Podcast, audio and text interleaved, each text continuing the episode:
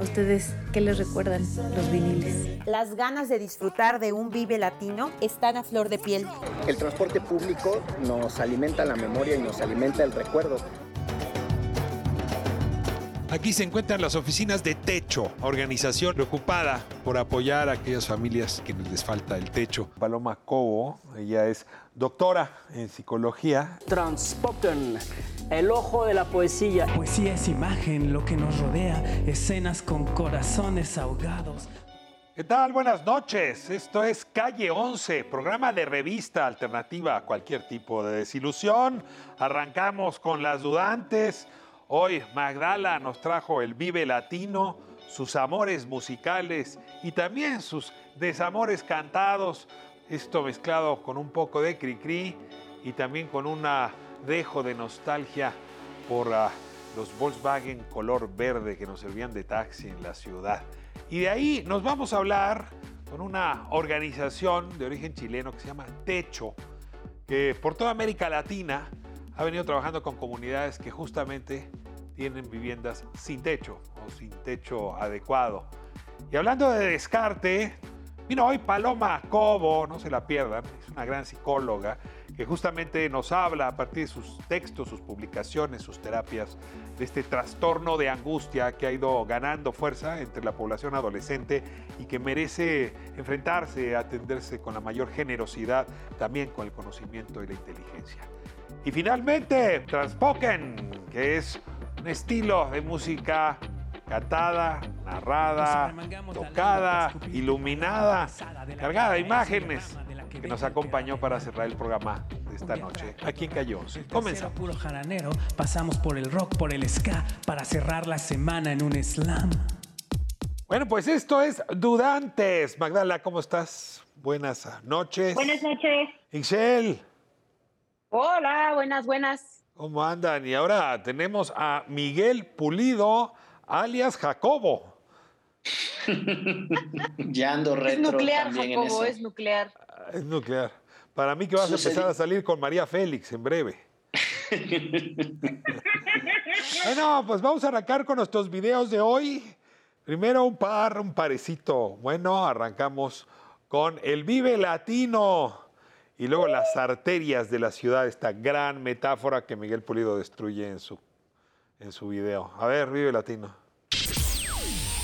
Después de dos años de pandemia, las ganas de disfrutar de un Vive Latino están a flor de piel. Hoy, la duda que tengo es cómo me voy a sentir al compartir el espacio con tantas personas. Pero la verdad es que en el ambiente se respira alegría de poder estar aquí, de reunirnos para escuchar música y sí, dejar atrás un poco el miedo y la angustia que nos ha provocado el confinamiento y la pandemia. Estoy aquí sobre todo porque quiero escuchar a Zetangana, este músico español que lo mismo toca trap, que bachata, que flamenco, que música norteña y que su último disco, El Madrileño, es una de las cosas más bonitas que se han producido en la música hispana. Y bueno, les quiero contar un secreto. Tiene una canción que se llama Tú me dejaste de querer, que la he estado escuchando en repetición durante toda esta pandemia, desde que salió. Y sí, me hace pensar en un antiguo amor. Hoy, cuando le escuché al lado de mis amigas, de las personas que han estado allí en estos momentos tan difíciles, pensé que así como se van las pandemias, también se van los viejos amores y que qué lindo es compartir estos momentos con las amigas y las personas a las que uno quiere. Platíquenos, ¿ustedes ya fueron a conciertos? ¿Ya volvieron a escuchar música acompañados de sus personas favoritas en eventos como este? Síganos en Calle 11. Hay una metáfora muy bonita y poderosa que nos invita a pensar las calles y las avenidas como las venas y las arterias de las ciudades, porque por ahí fluye la energía, por ahí fluye la vitalidad que permite que funcionen. ¿Y saben qué? No estoy de acuerdo. No, no se crean. Sí estoy de acuerdo, pero creo que es parcialmente cierta, porque las calles y las avenidas no solo son eh, esos ductos por donde pasa la vitalidad de las ciudades, si fueran estrictamente eso estarían escondidas y no las veríamos. Las calles y las avenidas son también parte del paisaje, son parte del registro visual que nos permite eh, entender y recordar las ciudades. Y por ejemplo, ahora estoy en Bogotá y es imposible pensar en Bogotá y no pensar en estos cochecitos amarillos que son los taxis. El transporte público nos alimenta la memoria y nos alimenta el recuerdo. Por ejemplo, yo tengo muy nítida en mi memoria la imagen de los escarabajos, de los bochitos verdes de la Ciudad de México y de Monterrey. ¿Cuál es el registro de memoria del transporte público que tienen ustedes? ¿Cómo son? ¿Coloridos o no?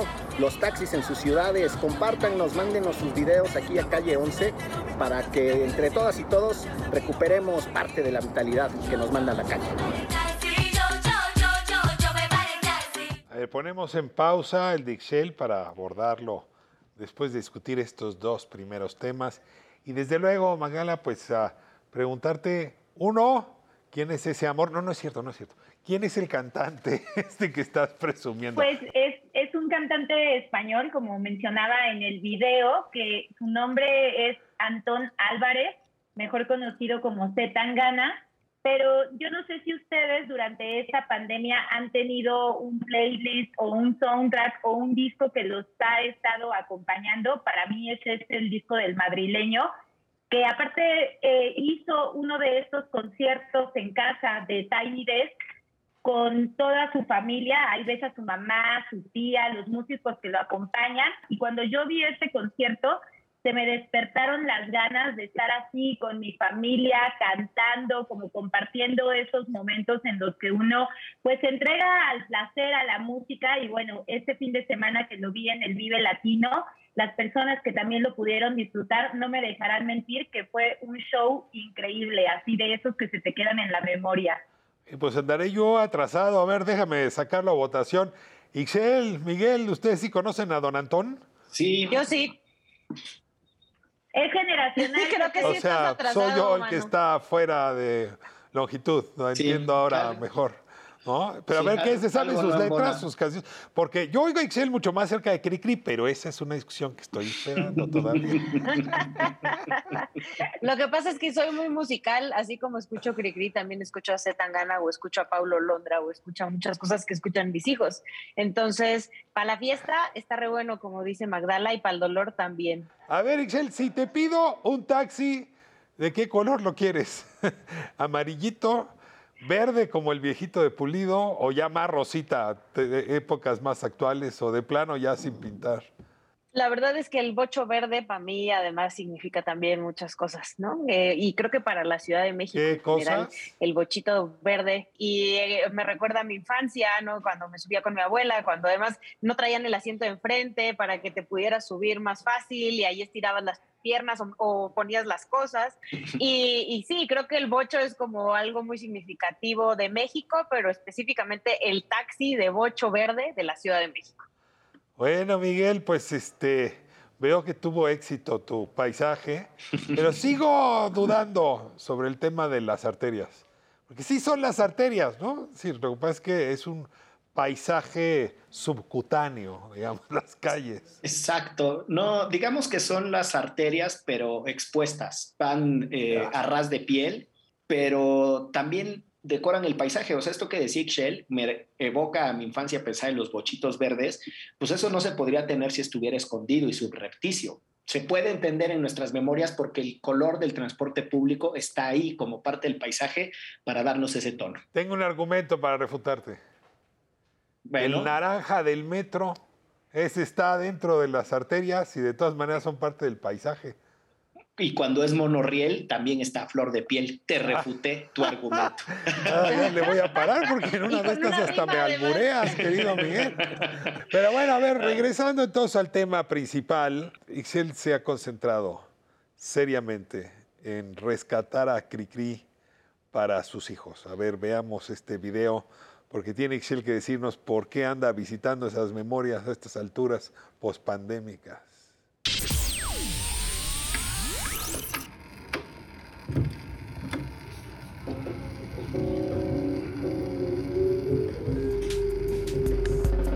Ese tocadiscos tiene muchos años en mi familia.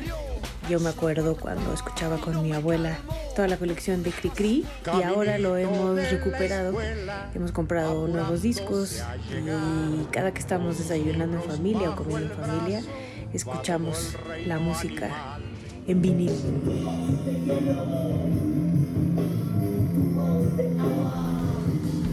A nuestros hijos les causa curiosidad porque nunca habían visto un disco. Y ahora también igual les emociona escuchar la música ahí. Nos trae momentos familiares bien bonitos. ¿A ustedes qué les recuerdan los viniles?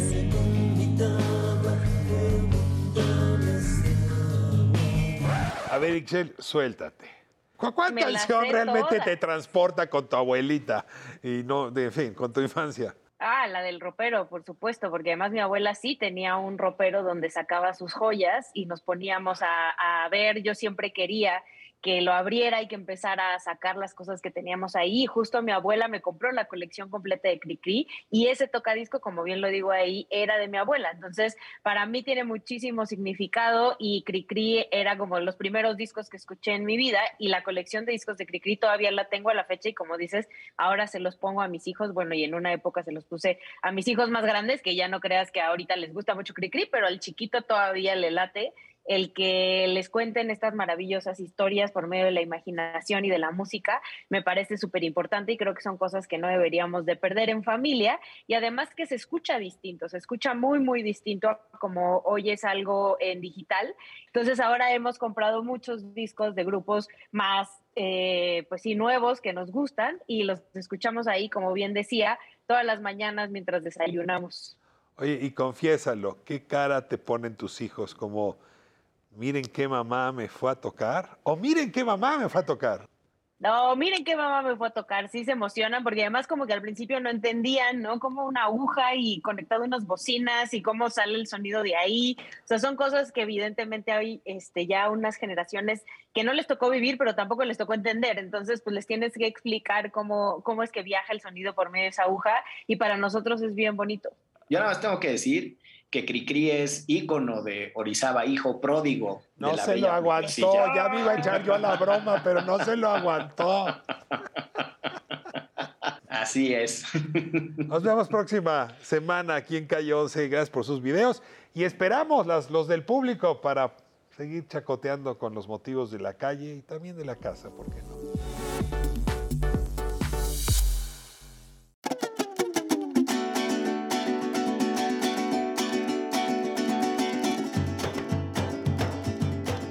Hoy calle 11 hace esquina con la calle Coahuila 129A.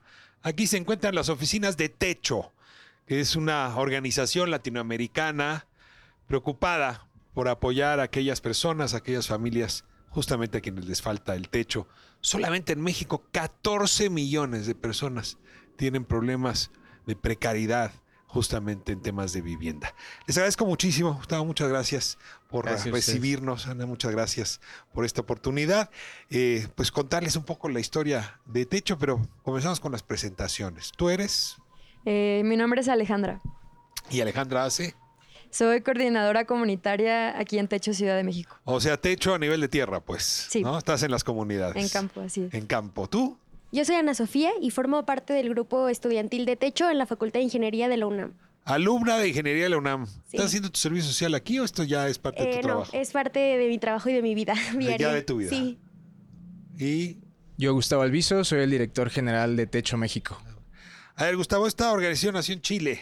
Exacto. Eh, los Sin Techo en Chile. ¿Cómo, Exacto. cu- ¿Cuándo? ¿En qué fecha? ¿Por qué? ¿Con qué propósitos? Sí, en realidad Techo nace con la necesidad de cubrir, bueno, de, de apoyar y trabajar junto con las comunidades que, que tenían esta necesidad de, de, pues, una solución habitacional, de mejorar su condición de vida. Nace desde un proyecto de juventudes, eh, que es lo que se ha replicado a nivel latinoamericano. Lo que buscamos a nivel latinoamericano es superar la situación de pobreza de los asentamientos populares con una propuesta desde las juventudes, desde el trabajo comunitario con las familias que viven en esas comunidades, con propuestas de hábitat, principalmente como la vivienda que construimos junto con ellos.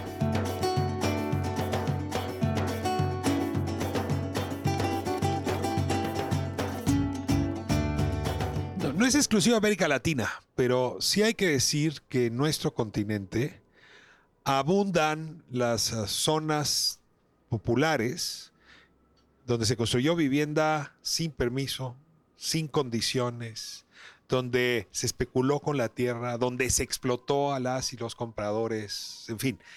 Eso da pues origen a, terribles situaciones uh, urbano-populares eh, que ustedes están ahora tratando de remediar. Déjame comen- comenzar por ahí, tú que estás visitando en, en territorio. eh, ¿Qué te cuentan la historia de estas comunidades? ¿no? Cuando vas, no sé, en Tlalpan, en Xochimilco, en Ecatepec, ¿cómo se fundaron esas colonias y cómo te explicas que hayamos llegado a esta circunstancia de precariedad? Eh, bueno, por ejemplo, yo estoy en una comunidad que se llama La Conchita, en Xochimilco, y es una zona meramente chinampera de cultivo. Entonces, pues las familias llegaron a raíz de eso. Eran personas que cultivaban ahí, pero vivían lejos. Entonces dijeron, pues voy a venir a poner mi casita aquí a un lado de mi sembradío. Y pues así llegaron, ¿no? Y a raíz de eso se empezó a poblar y a poblar. Entonces, son como circunstancias eh, que también como, como que son originadas por la misma desigualdad y por la, pues esta parte de las oportunidades, las condiciones de vida, que pues generan que la gente se, se ve en la necesidad de, de recurrir a esos campos.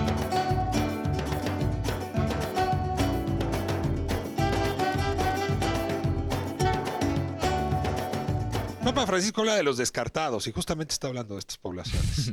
Eh, y ahí hubo mucho negocio en eso, ¿no? Si tú vas a Chalco, a Los Reyes, ¿no? A La Paz, en fin, tú, tú vas a encontrar en efecto que hubo una especulación atroz, gente que se enriqueció mucho y que ahora hay que remediar el asunto. La pregunta es, esto que vemos en el Valle en México, lo vemos en toda América Latina, ¿qué explicaría que esté en todo el subcontinente este mismo problema? Pues creo que, bueno, conocemos nosotros que, que en realidad es una situación a, a nivel continente o a nivel región Latinoamérica. eh, nos caracteriza mucho que más allá de que sea una región pobre, es una región desigual. Entonces, de pronto, la distribución de las riquezas de la, de la zona, eh, pues no, es no, es, no está realizada de la mejor forma y lleva a otros problemas como esto, de pronto la situación de especulación, eh, otros, otros problemas que encontramos en las mismas comunidades. La verdad, eh, nosotros con el proceso de diagnóstico que tenemos en todas las comunidades donde trabajamos, identificamos que son más, más allá de este problema como de diseño urbano y de especulación, hay también otros problemas como más, eh, mucho más antiguos, quizás desde cómo la ciudad va a- eh, abarcando más área y de pronto llega a una zona Sin donde... planeación, Exacto. sin dotación de servicios. Exacto. Y al mismo tiempo también nosotros darnos cuenta que eh, en esa desigualdad que existe, las oportunidades que llegan a estar en, eh, distribuidas en estas zonas donde trabajamos, estas comunidades donde trabajamos, pues de pronto te deja como sin, sin opciones, sin, sin forma de Lo cómo que salir. te diga, pero ha habido modas. Por ejemplo, en la administración anterior de Enrique Peña Nieto se hablaba del eh, piso firme. Usted Mm. está hablando del techo. pero que te lo pregunte, a manera de ejemplo, ¿qué hace más falta? ¿Piso o techo? ¿O cómo discutes con las comunidades? ¿Cómo apoyarles? Ya, nosotros en realidad justo lo que queremos es evitar que seamos un tercero que llega a la comunidad a imponer lo que siente que es la solución. Nosotros lo que buscamos es trabajar desde el inicio, nos presentamos como esta organización que puede llegar a tener estas soluciones y diagnosticar junto con las vecinas y los vecinos, eh, pues qué problemáticas son las que ellos identifican ser prioritarias. porque se pueden caer, o porque el techo es de lámina, porque hace falta el piso, o hace falta pintar, o hace falta ampliar también una ser- recámara. También ser suficientemente honestos para decir, bueno, nosotros tenemos estas soluciones de hábitat, vivienda, baño, quizás captación de lluvia, pero en el diagnóstico salieron problemáticas que no podemos nosotros atacar. Por ejemplo, Eh, no sé, por ejemplo, hemos explorado eh, ideas de planes de educación o planes de salud que de pronto no coinciden con las mismas soluciones que nosotros hacemos. Sí encontramos forma de seguir trabajando, pero ser en una conversación honesta con la comunidad.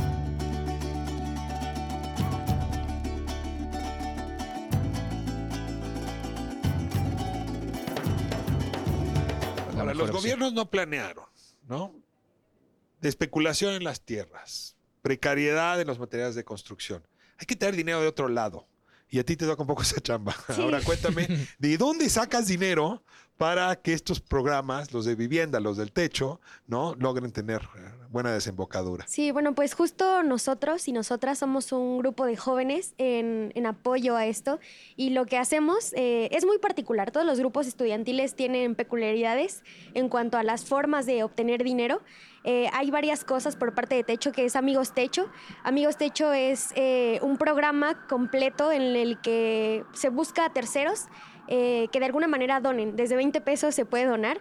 Eh, de pronto cuando hablamos de donaciones nos, imaginamos de, uff, que done todo lo que tiene en, el mundo, pero eh, finalmente todo suma. Es también un- una frase que usamos en techo. Y otra de las cosas que hacemos en el grupo estudiantil, pues como ya lo mencioné, son rifas, concursos. em, algunos cursos también, todo depende de los jóvenes que estemos trabajando en ese momento. ¿Eres buena para conseguir lana? Eh, sí, A ver, sí. no me mires a mí, mira la cámara. ¿Qué le dirías a un potencial o una potencial dudante? Dudante, ¿eh? Donante, que duda.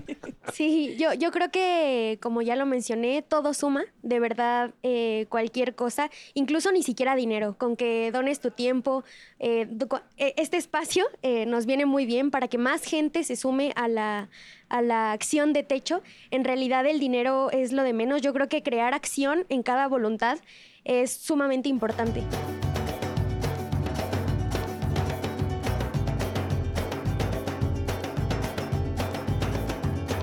Y si yo quiero trabajar en techo, o sea, ser como tú, ¿no? Que trabaja en campo y veo que los zapatos tienen todavía tierra, ¿no? Y el fin de semana estuvo duro. ¿no? A ver, ¿qué es lo que tengo que hacer? ¿Dónde me anoto? ¿En qué página? ¿A quién le llamo? Pues podrán Influencia con contactar. Gustavo, ¿no? Este, Pues contactar en las redes sociales de Techo. eh, pueden mandar mensaje por Instagram o por Facebook o por cualquier red social. En la misma página incluso también debe de haber como algún apartado de, de contacto. Entonces, pues esto y se realiza todo un proceso de inserción, en qué área quieres estar, ahí de todo. Ahí puedes aportar en muchísimos, muchísimas áreas dentro de Techo Por ejemplo. no solo en campo, sino también en investigación social, en fondos, en educación, en trabajo, en salud. Hay un montón de, de áreas en donde puedes hacer voluntariado y pues que todo suma, ¿no? Al final de cuentas a, a la a las comunidades en las que estamos. Chile, México, ¿qué otros ah, países o qué otras capitales tienen?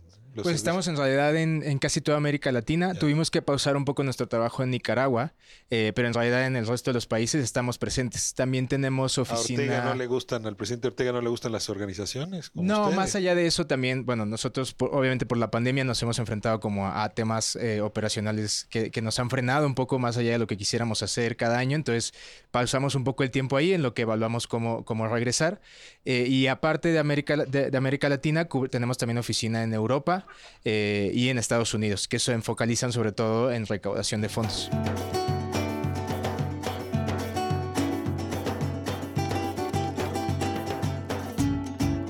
Muy bien, última pregunta. Si quiero donar 20 pesos mensuales, ¿dónde me comunico? Claro, eh, hay una página, se llama Amigos Techo, ahí entran, hay toda una manera muy intuitiva de, de cómo donar. Eh, la página menciona de dónde eres, eh, de dónde vienes y cuánto quieres donar. Eh, algo muy importante es que Techo tiene esta facilidad de, de deducir los impuestos, entonces pues ahí, ahí pueden contactarnos. Muy bien. Gustavo, muchas gracias. Ana, muchas No, gracias, gracias. Ale. Muchas gracias por esta oportunidad. Y bueno, pues mejoremos los techos de nuestra vida, y de nuestra vivienda. Y ojalá y algún día estas zonas tan precarizadas sean una historia antigua de América Latina. Regresamos a estudio.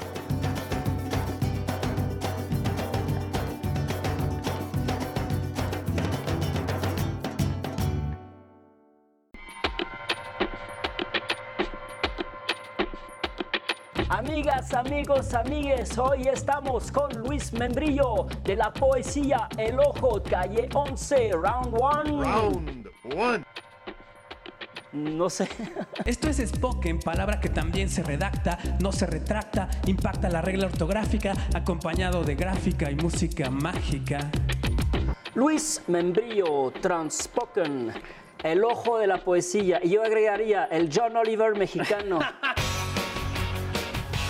Hello there. Es un piropo, ¿eh? Sí, sí, sí, muchas gracias, así lo acepté. Pero requiero una explicación de Dime, dime. Transpoken, del ojo de la poesía. De Luis Membrillo, pues supongo que es tu nombre de pila. Eh, sí, sí, sí. Eh, Transpoken pues, no te lo puso tu mamá. ah, casi, casi. ¿eh? ¿Sí? Eh, no, no, en realidad eh, Transpoken es una palabra eh, compuesta, inventada para este proyecto, que es eh, la transformación a través del ojo de la poesía. El ojo de la poesía para mí es la poesía en voz alta y pues es un poco como un mundo en el cual existe este ojo que es un ojo que a su vez es una boca que cada vez que ve algo lo absorbe y una vez que lo tiene contenido dentro solo escupe un verso. Ok. o sea, contigo hay que estar dispuesto a ir a, Hasta el fondo, hasta el fondo, sin o sea, Decías, los periodistas musicales ah, Ah, no, sí. me, no me entienden o cómo... No, no me saben clasificar. Ajá. Muchas gracias. El periodista musical no me sabe clasificar. Es cierto que siempre buscamos poner, ¿no? Claro. Eso es.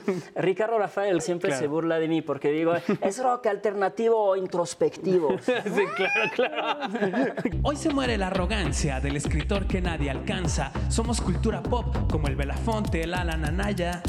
Viene de todos lados, en realidad, de donde vino esta frase de- del periodista musical no me sabe clasificar, y porque también dice, el académico dice que lo mío no es literatura, ¿no? El académico dice, lo tuyo no es literatura, Sí, que sí, también sí, me ya sucede. se acabó el tiempo del escritor inalcanzable. Exacto, ya, ya no estamos en ese mundo, y este proyecto es un esfuerzo eh, justo como de poesía transmedial. Sacar la poesía del libro Exacto. y aventarla a la música, a lo visual. Es un proyecto integral. Exacto, al performance y, mucho también a la interacción del público. Hay ahorita una dinámica muy bonita en la, en la página del Ojo de la Poesía de Facebook, porque mi intención es que todos veamos que la poesía es algo muy cotidiano que lo hacemos todo el tiempo y a través de un voice note eh, puedes enviar cómo se te aparece a ti en tu mundo el Ojo de la Poesía y nosotros lo transformamos y lo estamos subiendo como si fuera una serie de pequeños episodios de un minuto. Esto es Spoken, tus palabras te sustentan, lo que dice el gesto, lo que piensas. Todos venimos del mismo barrio, venimos de donde la palabra se respeta.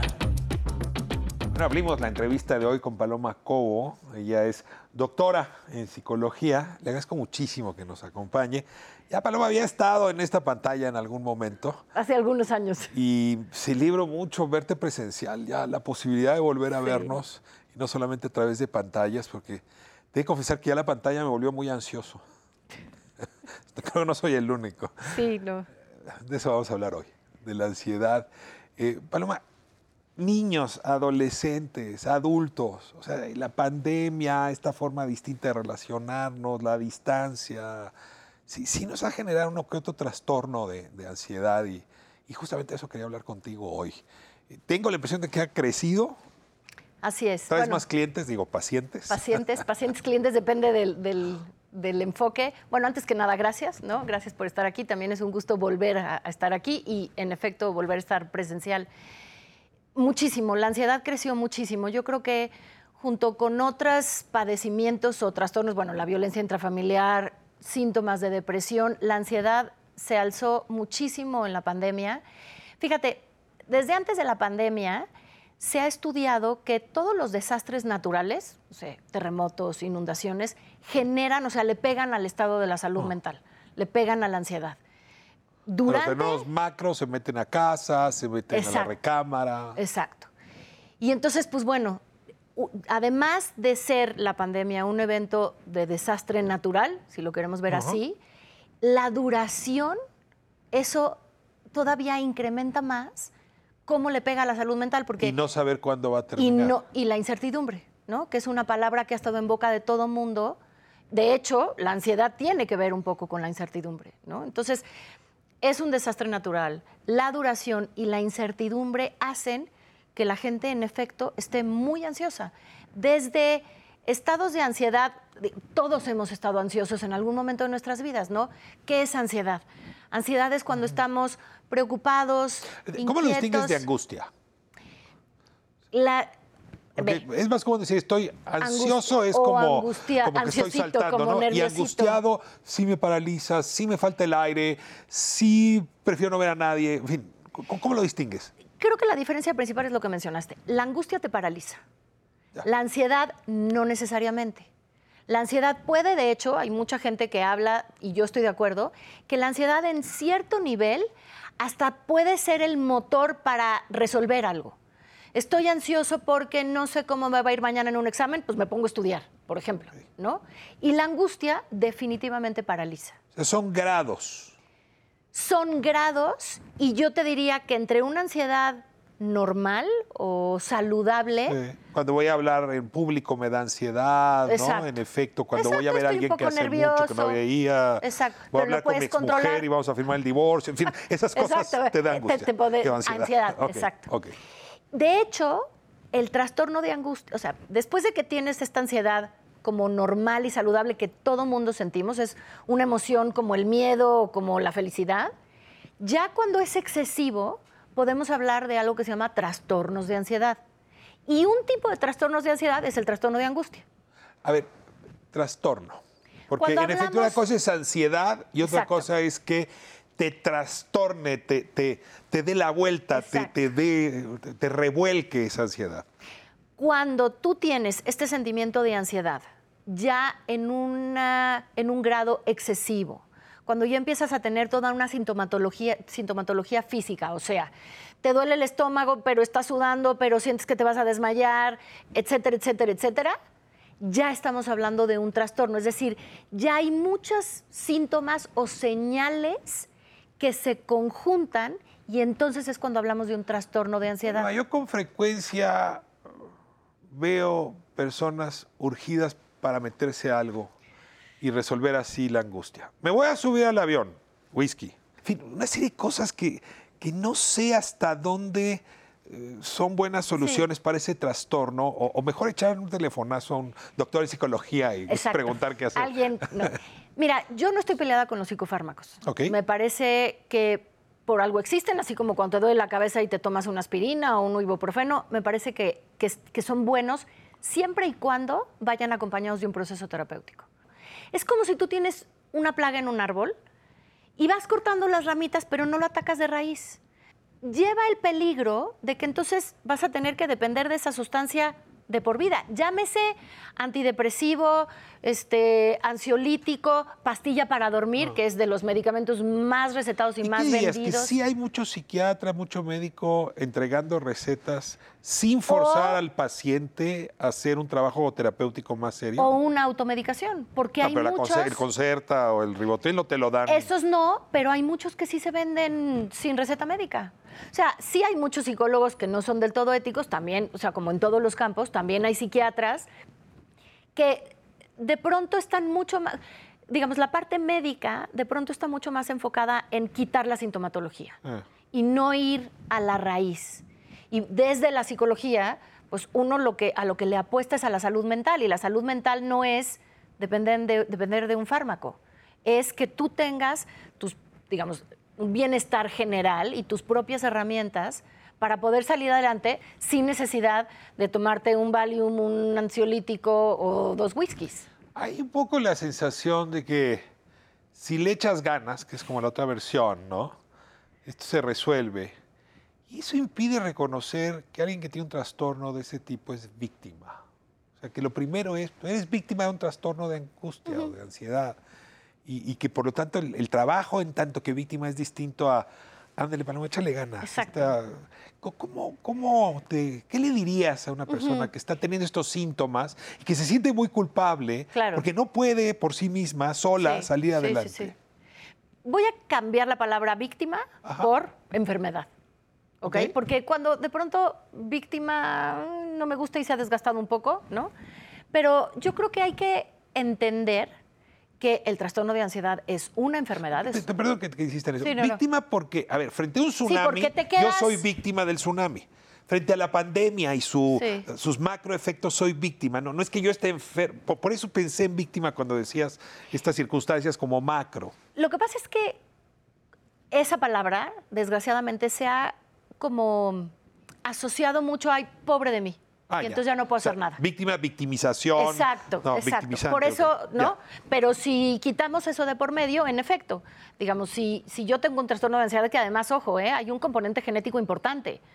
Entonces, en, en la Hay mayoría hay carga genética. En la mayoría de los trastornos psiquiátricos hay carga O genética. sea, tú preguntas si tu mamá, tu abuelo, tu tío. Sí, y en el 80% de los casos empiezan a hacer memoria y dicen, ah, sí, mi tío, mi abuelo, mi tía lejana, mi hermano, mi mamá, mi papá. Sí, entonces, claro, o sea, es, es- pues con eso No, naciste. pero es genético o es que te tocó verlo y luego tu cuerpo y tu No, cabeza no, no, lo no, imitó? no, no. Y además, cada vez más con todos estos estudios de ciencia genómica y de estudiar como el DNA, sí hay una comprobación de un componente genético.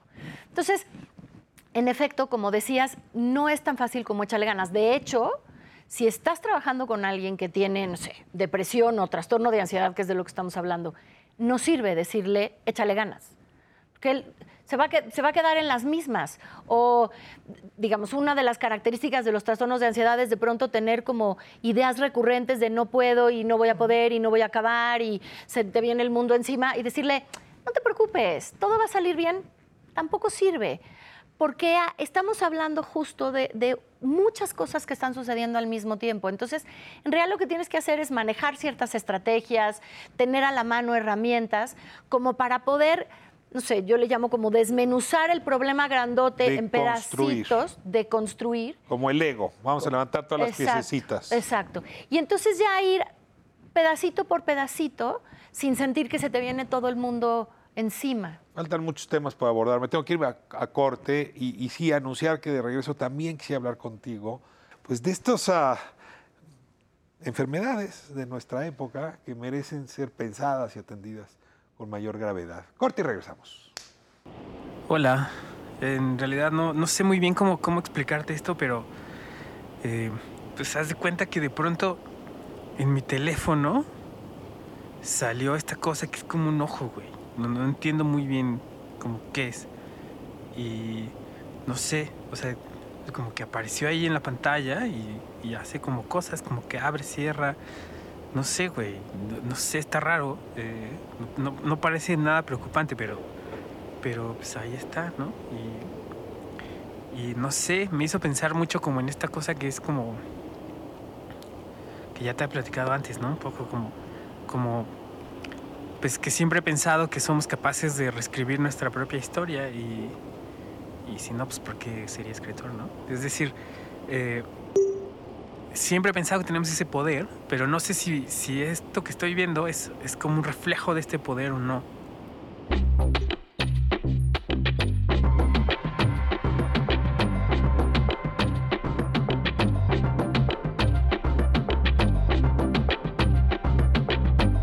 Nos arremangamos la lengua para escupirte palabra pesada de la que al caer se derrama, de la que deja alterada el alma. Un día trap, otro rap, el tercero puro jaranero. Pasamos por el rock, por el ska, para cerrar la semana en un slam. Si tu voz no es musical, revisa tu historia mental. No olvides de dónde vienes, no denigres lo que no entiendes. Venimos del mismo río, del blues, del jazz, el juglar, el pecado original de levantar la voz en busca de una verdad.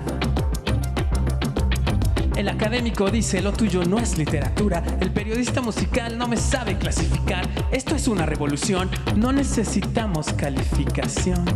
Esto es Spoken, tus palabras te sustentan, lo que dice el gesto, lo que piensas, todos venimos del mismo barrio, venimos de donde la palabra se respeta.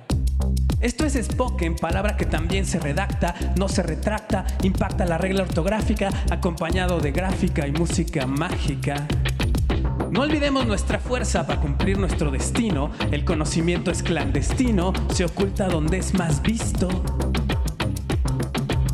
Hoy se muere la arrogancia del escritor que nadie alcanza. Somos cultura pop como el Belafonte, el Alan Anaya. Hoy se muere la arrogancia del escritor que nadie alcanza. Los fuegos del velorio me recuerdan, la palabra es libertaria. Hoy se muere la arrogancia del escritor que nadie alcanza. Los fuegos del velorio me recuerdan, la palabra es libertaria.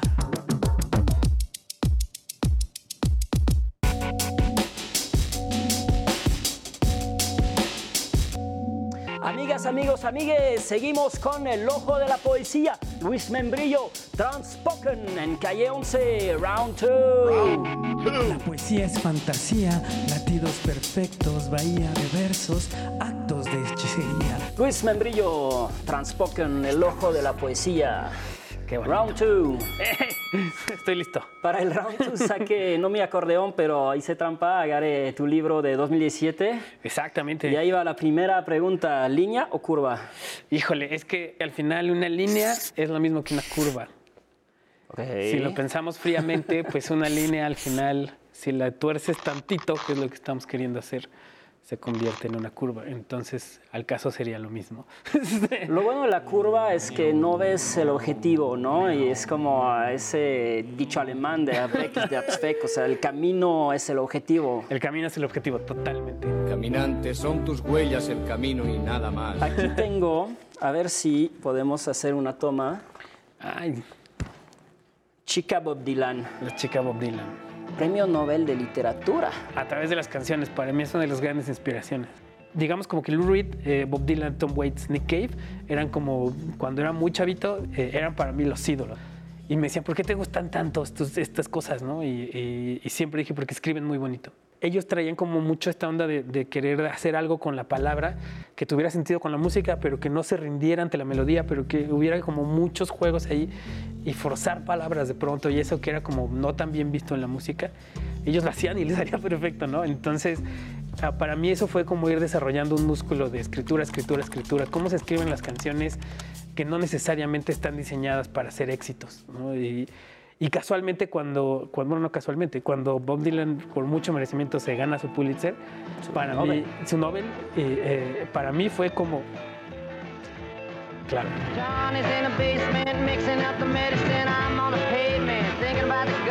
A ver, una última y nos vamos. Sí, sí. Las ideas son moscas, cuando zumban alrededor, aplástalas, deséchalas como la cultura, como la conciencia. Sigo pensando eso, afortunadamente. ¿Qué viene primero, la idea o la palabra? Mm. O el ritmo, o el choque de las palabras que generan una idea que tal vez no esperabas. Yo creo que, si te soy honesto, no sé cómo sea para todos, pero para mí lo primero es la imagen. O sea, claro. estoy viendo algo y digo, ah, ¿qué? ¿No? O sea, eh, por ejemplo, te puedo contar una que hace mucho tiempo estaba formado en una fila, eh, no recuerdo si del pan o de las tortillas, mm. una de esas dos. Y se empezó a nublar el día y la señora que estaba enfrente de mí volteó con su marido y le dijo, qué raro es el tiempo, ¿no? Y yo sé que ella estaba hablando del clima, pero yo dije, claro, qué raro es el tiempo, ¿no? Y entonces empieza a jugar con eso eh, y por eso siempre es mi insistencia de ahí está, ahí está, solo es como, como cacharlo, agarrarlo y luego ahí pero hay mucha gente que dice muchas cosas muy poéticas y no se da cuenta. Poesía es imagen, lo que nos rodea, escenas con corazones ahogados, vagabundos hablando con otros mundos, volcanes que nos observan. Nos calle 11, de vuelta con Paloma Cobo, hablando pues de estas uh, síntomas de nuestra época, de estos síndromes de nuestra época, estos trastornos, las de la ansiedad, del trastorno también de angustia. Y, uh, y bueno, hablamos de, decías tú, no, no conviene medicarse si no llevas un acompañamiento más serio. No hay que asumirse como víctima y decir, si no le echo yo ganas, no salgo, y entonces, uh -huh. sino que hay que tratarlo con seriedad. Y te detuve por el corte cuando decías, hay que desarmar el problema. Y ahí inmediatamente yo digo, ¿qué? ¿Me estás pidiendo que vaya a una terapia de seis años, no. tres veces a la semana, ¿no? Para recorrer mi infancia. ¿O, o cómo, cómo deconstruyes eso? ¿Cómo reconstruyes eso en una terapia, por ejemplo, en tu consultorio? Mira, yo creo que hay que partir de la base que, digamos, sí hay procesos terapéuticos muy ortodoxos de seis años, tres veces a la semana. O sea, pero también hay, en el, en el diván, diván ¿no? este... Exacto. Pero también hay otro tipo de terapias, por ejemplo, la terapia breve. La terapia breve sistémica de entrada te propone 10 sesiones. Y entonces lo que hacen justo es deconstruir y decir, vamos a arreglar un problema. No puedes arreglar toda tu vida ah. en 10 sesiones. Pero si hay tipo un trastorno de ansiedad que, que te está generando que no logres ser como eficaz en tu trabajo y funcional en la parte personal, en la parte laboral, o etcétera. Que eso quiere decir trastorno, ¿verdad? Que no puedes llevar Eso tu vida. Mira, con cierto nivel de normalidad, sin Exacto. sobresaltos, ¿no? A mí no me gusta hablar de normal y anormal. Sí. Yo siempre hablo de funcionalidad. Fluya. Exacto. Entonces tienes que ser funcional en el área personal, o sea, tú contigo mismo, tienes que ser funcional en el área interpersonal próximo, o sea, tu familia, tu pareja, tus hijos, si es que hay hijos, en el área interpersonal social, o sea, y en el área laboral. Si no eres funcional en una de esas áreas, algo está mal. O sea, salud mental, Freud decía, es poder amar y trabajar. ¿Te Exacto. parece un buen resumen? Yo creo que sí. Yo creo que O sea, sí, si porque no estás pudiendo amar y trabajar o amar o trabajar, es Ajá. que ahí hay un trastorno. es que hay algo que está impidiendo que tú puedas lograr tu potencialidad, ya sea en el trabajo o en las relaciones o en el amor o en lo, ¿no? con tus cuates, donde sea. Ahora, siempre parece un lujo económico poder atenderte. No, hombre, y ahora, hoy menos que nunca. O sea, a raíz de la pandemia, siempre ha habido lugares donde son de bajo costo económico, varios. Pero a raíz de la pandemia se abrieron infinidad de lugares. ¿Dónde puedo, por ejemplo? Si se- Universidades casi siempre. En la Ibero, La en la UNAM. UNAM, el Centro de Ley, o sea, todas las, las instituciones educativas de, digamos, de licenciatura para arriba, que tienen la carrera de psicología, ofrecen un área de atención para la salud emocional a bajo costo. Bueno, necesito centrar lo que nos resta de la conversación Sí. en adolescentes. Eh, sí veo, tengo uno en casa, ¿no? Esta relación con la tableta, que al principio me parecía exagerado estar arrebatándola y poniéndole horarios, pero que sí lleva a que ya no quieras salir de tu recámara, ya no quieras salir de la tableta. Tiene incluso ahora, un- en Japón le pusieron un nombre Sí, a el, esa. el- el trastorno o el síndrome de hikikomori, Hikikomori. Komori. Bueno, suena que en realidad la señorita Cometa. A ver, ¿y qué es ese, qué es ese de Hikikomori? El- en realidad tiene que ver con el trastorno de aislamiento, que tiene que ver con lo que hemos venido hablando, porque la pandemia nos aisló y el aislamiento hizo que subiera la ansiedad. Y el síndrome de Hikikomori, como el síndrome de aislamiento que se ha estudiado en ciertos lugares donde te tienes que aislar forzosamente por situaciones climatológicas, trae como consecuencia una serie de alteraciones en la conducta donde entra el trastorno de ansiedad. Y entonces a la gente se le olvida cómo relacionarse con los demás, que tiene que ver con lo que hablamos hace unos minutitos.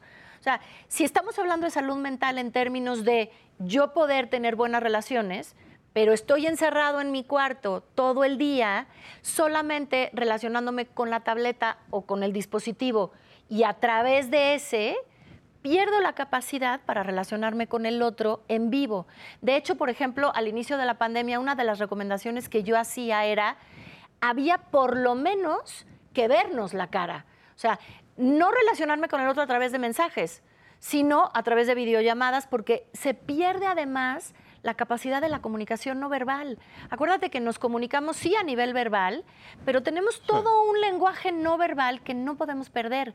Y cuando la comunicación es a través de un dispositivo, por ejemplo, esto que están haciendo mucho los chicos, que juegan con distintas Roblox, personas. Ah.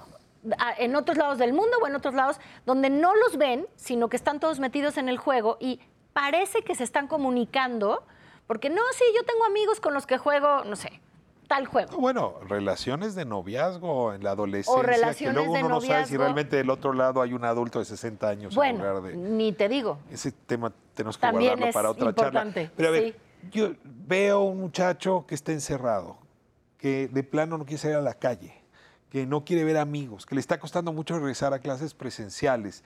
O sea, que realmente hay un trastorno, que ya no quiere cenar con nosotros, que ya no quiere platicar con nosotros. ¿Qué hago? ¿Cómo lo saco de esa recámara? ¿Me enojo, le castigo la tableta, le prohíbo tomar la computadora? ¿Qué hago? Bueno, evidentemente yo lo invitaría a, a que fuera a terapia. ¿Ok? Si el chavo no quiere ir a terapia porque Y presencial o también por tableta. pues de preferencia presencial, ¿no? Si el chavo no quiere ir a terapia porque no hay cosa peor más que trabajar con un adolescente que no quiere estar en terapia, está el recurso de la terapia sistémica donde puede ir el resto de la familia o alguien más de la familia para mover o tratar de resolver algo. Y digamos, ya en términos concretos de estrategias, a la mala no se resuelven las cosas. O sea, no te Este, pongas a regañarlo, no, lo castigues, no. No, porque lo único que va a hacer es hacer la separación mucho más profunda. Hay un autor que a mí me gusta mucho que cuando habla de adolescencia dice, hay que pensar que el adolescente es como un gato. Si tú estás sentado en una silla y quieres ir a, a traer al gato y subírtelo, va a ser imposible. Te va a rasguñar o en cuanto te levantes y vayas por el gato, el gato va a salir corriendo. Si tú te quedas sentado y empiezas así como, como a llamar al gato, el gato va a venir, se va a ir, va a venir, te va a dar una vuelta. Y en algún momento... Pero no sé si es con los adolescentes solamente, ¿no? Es probable que los seres humanos Es probable que los seres prefiramos humanos, eso. Pero sobre todo el adolescente que está, además, Arisco. acuérdate, arisco porque por la propia etapa de la adolescencia se tiene que separar de los papás. O sea, es un proceso normal y en este yo adolescente sé que me tengo que separar de mis papás y no sé cómo separarme, se vuelve todavía mucho más complicado hacer este acercamiento. Entonces, el acercamiento que yo recomiendo es ese, es estar. Estar, está cerca, aquí estoy, este, voy a comer, te espero allá abajo, este, no bajó, bueno, pues entonces subir en la noche a ver qué estás haciendo. O sea, estar, estar, estar, estar y estar Incondicionalmente. incondicionalmente. Así es. Si conozco a alguien, tengo a alguien cerca con síndrome de hik- hikikomori, Ajá. ¿dónde te encuentro? Eh, bueno, te- en este, tengo Instagram, entonces me pueden buscar en Instagram como Paloma Cobo o como doctora, pero abreviado, dra.palomacobo, o en mi correo, palomacobo.gmail.com. Con esta generosidad de tu explicación nos vamos. Muchísimas gracias. Gracias a ti, Los Ricardo. trastornos tienen solución y no muchas de las que nos han dicho. Requiere trabajarse a fondo. Gracias. Muchas gracias. Bien, cerramos un momento con nuestro segmento musical de todas las noches y nos vemos aquí el próximo miércoles, canal 11, 10 de la noche.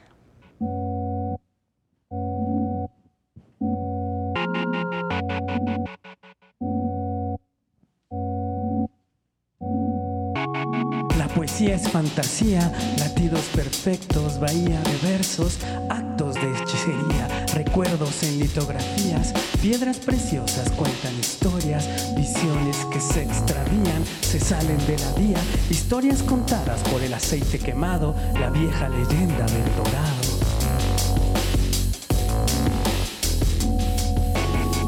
Poesía es imagen, lo que nos rodea, escenas con corazones ahogados, vagabundos hablando con otros mundos, volcanes que nos observan, un transexual acurrucado en el pecho de su amado, bailando Major Lazer en un antro abandonado, un graffiti recién pintado, una protesta de mujeres bailando, la poesía es la belleza del cotidiano. Dicen que esta ciudad es surreal, un sueño hecho realidad. Tú no necesitas poesía, la poesía te necesita a ti. Sin tus oídos se marchita, todo este mundo desaparece, se desvanece. La poesía te necesita para encontrarse en sí misma. Tu blink blink, nadie te lo quita. Tu joyería es tu fantasía, el mejor mundo posible que imaginas. Tu blink blink, nadie te lo quita. Tu joyería es tu fantasía. El mejor mundo posible que imaginas.